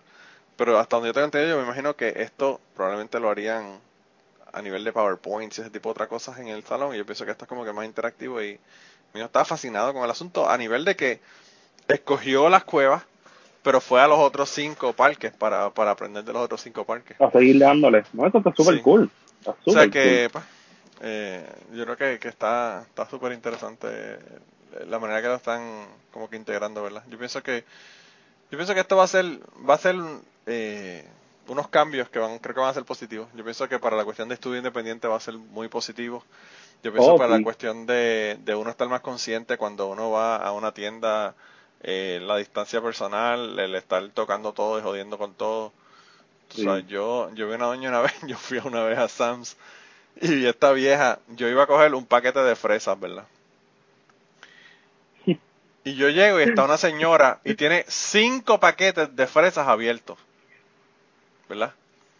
Y ella está cogiendo fresas de uno, sacando el paquete de ella y cambiando, sí, eso mismo. No me jodas. Y entonces yo la miro y yo digo como que... Y cuando ella ve que yo la estoy mirando, se da cuenta de que tiene que darme una explicación, ¿verdad? Claro. Porque yo la estoy mirando y le digo que como que qué puñeta usted está haciendo, vieja cabrona, tú sabes. Y entonces eh, ella me dice, no, lo que pasa es que yo no quiero, ¿verdad?, comprar ninguna fresa que esté dañada. Pero cabrón, no es que estén dañadas, es que está cogiendo todas las fresas más grandes de todos los cinco paquetes y poniéndolas en el tuyo. Tú sabes. Entonces, no solamente está tocando todas las fucking fresas de la gente, sino que encima de eso, probablemente tu paquete de fresas va a pesar más de 3 libras, que es lo que tiene el jodido paquete de fresas. Porque está cogiendo todas las grandes y poniéndolas en tu paquete. Entonces yo digo como que, mano, la verdad que la gente, yo no sé, a una señora como, como, como esa, yo creo que en, en un momento como el que estamos viviendo ahora, hay, hay, que pegarle un tiro, no se puede hacer más nada, pegarle un tiro en la cabeza y, decir, ya, ya tú no puedes estar en el mundo, señora. tiro la perdida, tiro la perdida. Son muchos recursos que están gastando ahí. Está cabrón, mano, ¿tú sabes lo que es eso? O sea, Hello, qué clase cojones, loco. Pues en esas, loco, en esas. La gente de verdad que está en el carete, bien cabrón. Pero también yo pienso que, como te digo, es una, es una, una cosa que nos va a enseñar y nos va a enseñar a, mano, a mirar para el lado y ver si alguien necesita de ti, ¿verdad? Porque ahora, Mm. pues, tú vas al, al vecino, el vecino tú ves que está jodido, que es un viejito, no quieres que vaya al, al, a- al supermercado, tú vas y le dices, mira, si tiene algo que comprar, pues me avisa. Tú sabes, yo he hecho un montón de comida esta semana y se las hemos dado a los abuelos de Ashley. Eh, y, y no sé, yo pienso que en esta sociedad individualista en la que nosotros vivimos, en Estados Unidos sobre todo y en Puerto Rico hasta cierta medida, yo creo que esto va a hacer que como que nos vamos a, a dar cuenta de que, de que si, si no vivimos en sociedad vamos a estar bien jodidos. Por ahí va el asunto, papá. Sí. Yo creo que, Pero, hermanito, bueno, ya, ya estamos terminando, ¿verdad? Bueno, ya estamos, ya estamos casi, ya estamos pasados del, del tiempo, pero está bien, tú sabes que nosotros siempre nos pasamos.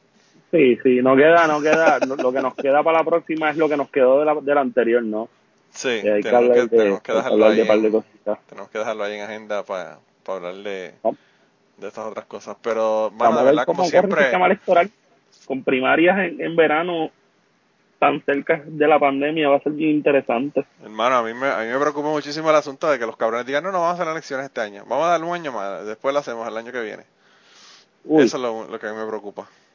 Sobre todo con yo el cabrón de aquí. Eso no es constitucional, pero vamos a ver. Bueno, claro, pero pues te van a decir que la constitución es perfecta, pero pues no, a veces tenemos situaciones en las que son fuera de lo común, que, que tú sabes que siempre tienen una excusa los cabrones.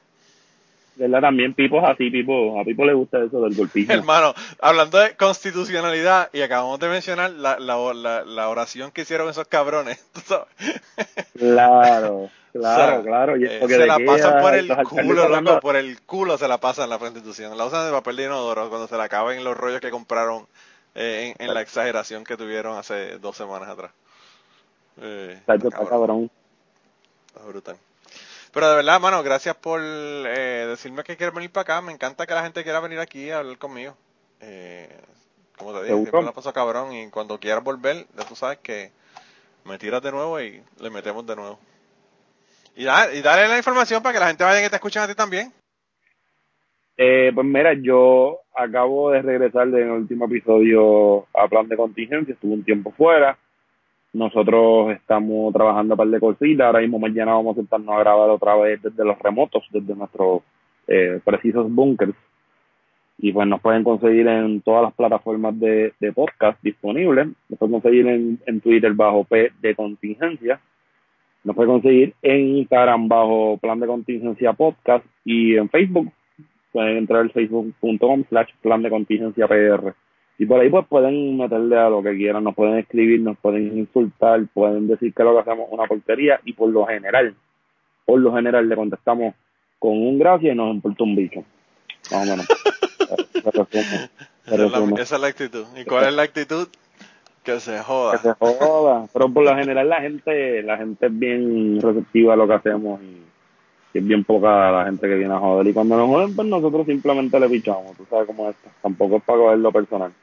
Yo, en, mi, mi política es, eh, lo primero que yo miro es la gramática. Si la gramática tiene un, está cojeando un poco, pues ya yo sé que no tengo ni que leerlo.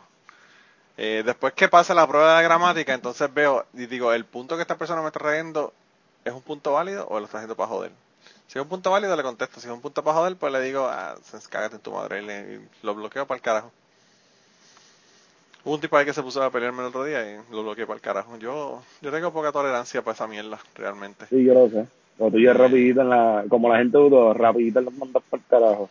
Sí, mano, porque es que, tú sabes, viene un tipo y, y se pone a hablarme eh, de... No, no me acuerdo qué cabrón político fue el que dijo que... Ah, que si, imagínate si no nos tuvieras como, como este... ¿Te acuerdas de Seguros Múltiples? Pero, pero, En la sí, pero compañía digo que es aseguradora. posible. Que decían, imagínate si no nos tuviera. Pues él decía que ahora con esto de la pandemia y la pendeja, imagínate si no nos tuviéramos a los Estados Unidos, estuviéramos debajo de la de los Estados Unidos. Ah, Y entonces yo lo que le dije fue que, que me encanta porque, tú sabes, en vez de los cabrones, por ideología, decir, mira, mano, queremos la igualdad con el resto de los estados, pues, cualquier cosa ideológica que valga la pena decir, ¿verdad? Aunque yo no esté de acuerdo con ella, pero tú sabes, siempre van a lo mismo. ¿Qué nos van a dar estos cabrones, verdad? Y entonces, yo lo que le dije fue que, pues, claro, que siempre, que siempre estaban ellos en el interés, ¿verdad? De por qué, qué es lo que nos van a dar los cupones, esto, lo otro. Y entonces alguien me contestó y me dijo, no, que si este, que te dan un montón, que si esto, que si lo otro, que si te dan las becas PEL, que si yo, me dice, yo espero que tú no hayas usado ni becas PEL, ni esto, ni lo otro, ni cupones, ni un montón, me dio, me dio una lista ahí de, todos los beneficios federales, plan 8, todas estas cosas, ¿verdad? Y yo le dije, mira hermano, eh, afortunadamente, nunca he tenido que usar ninguno de esos, ¿verdad? Ninguno de, de esos que tú mencionas. Pero yo te voy a decir una cosa, de ahí me tienes que sacar las becas PEL, porque las becas PEL tú las pagas con el servicio selectivo, ¿verdad? Que en muchas ocasiones la pagas con la vida, ¿verdad? Eh, y le dije, le dije de dónde estaba saliendo todos estos fucking chavos, ¿verdad? Porque, eh, estas cosas a nosotros no las están dando de gratis, ¿verdad? Y entonces me dijo, nada, me dijo un montón de mierdas ahí, se puso a discutir conmigo y dije, bueno, ya, ¡pup! y lo, lo bloqueé y dije, para el carajo, habla solo, cabrón. Porque tú sabes, están dándome puntos pendejos. Entonces, a mí lo que me jode es que entonces es un, qué sé yo, Juan D. 743-945-433. Ay, sí, cabrón. Sí. Tú sabes. Entonces ya yo sé, cuando yo llevo el, leo el nombre, digo, ah, ya yo sé quién es este. Esto es un fotuto de mierda. De las 200 cuentas que tiene Rivera Chats, esta es una de ellas. y pues no vale la pena uno ponerse a discutir con gente con eso. Sí, no, ya, ya me, lo mejor es mandarlos por el carajo y ya te quitas esa presión de encima y te sientes mejor.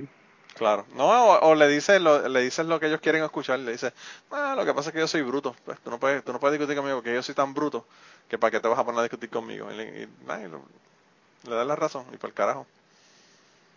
Eh, como hice yo una vez, yo una vez estaba, cuando yo trabajaba en Prudential Securities, ahí me trajeron una, un ticket para una, una venta de unas acciones, pero me la trajeron como 5 minutos, 3 minutos antes de que cerrara el mercado, ¿verdad? Y yo entro el ticket, cuando entro el ticket le doy enter, me dice, me dice que hay un error. Llamo a la muchacha de, de, de, corporaciones, eh, eh, en, en Prudential teníamos la, los brokers corporativos y los brokers de clientes específicos, o sea, personales, aparte. Y era de corporativo. Entonces ella viene para acá, coge el ticket, se lo lleva al broker, mira que hay un error, va a hablar, lo arregla, viene, para me trae el ticket de nuevo, yo lo entro y cuando le doy enter, boom, se había acabado el tiempo ya para cerrar, que había cerrado el mercado, ¿verdad? No se pudo vender un carajo. Entonces me dice, ah, que, que qué pasó, que esto no pasó, que sí, que yo le digo, bueno, eh, ¿qué, te puedo decir si nosotros somos unos incompetentes? Le diste un ticket a una gente que son unos incompetentes, no puedo, obviamente no pasó.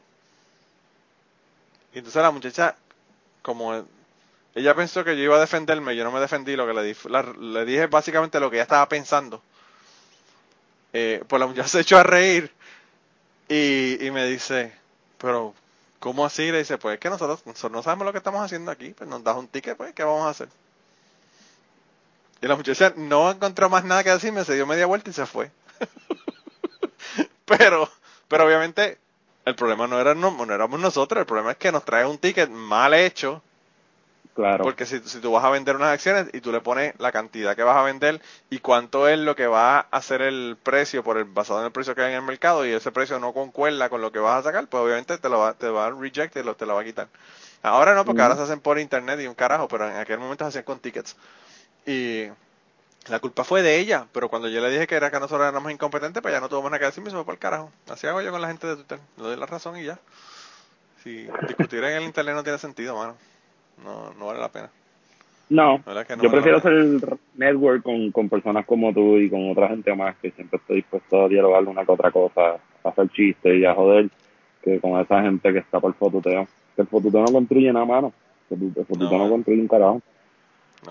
Y ahora que está aumentando, porque ahora hasta hasta Noticel compraron, mira a ver cómo está la cosa. Oh, sí, sí, y tiene una plantilla genial, loco, para cualquier boomer. Sí. no sé qué tiene que decir digo en una, en una columna. No, tengo nada ofensivo, o sea, no, no es una persona en contra Luisito, pero tú sabes. Sí. Está muy apretado el caso. sí. Pero bueno, hermanito, de verdad que gracias por estar aquí en el día de hoy y el resto de la gente que nos está escuchando, nos vemos la semana que viene o nos escuchamos la semana que viene, que Catástrofe me, me, insulta cada rato, diciéndome que no nos vemos, que es que nos escuchamos. bueno, gracias a ti, Manolo, de verdad.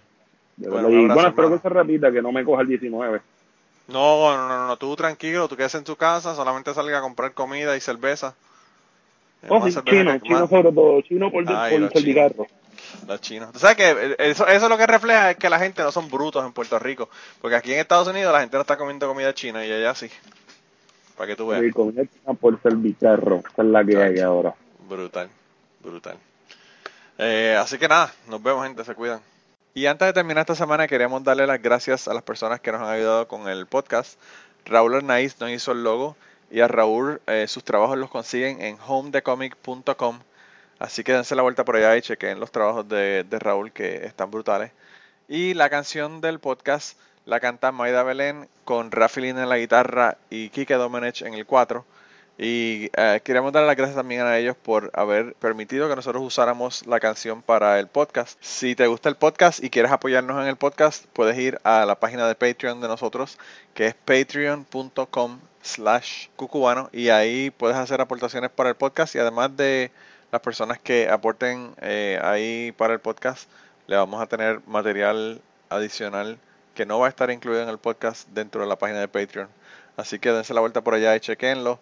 Gracias por habernos apoyado, gracias por recomendar el podcast, gracias por contarles a su abuela, a su tía, a su mamá y a sus amistades. Gracias por darnos follow en Twitter, porque tenemos muchas personas que nos escriben todas las semanas y queremos darle las gracias a ustedes también, porque sin ustedes realmente, pues para qué vamos a grabar el podcast. Y nada, con eso los dejamos, se cuidan un montón y nos vemos prontito.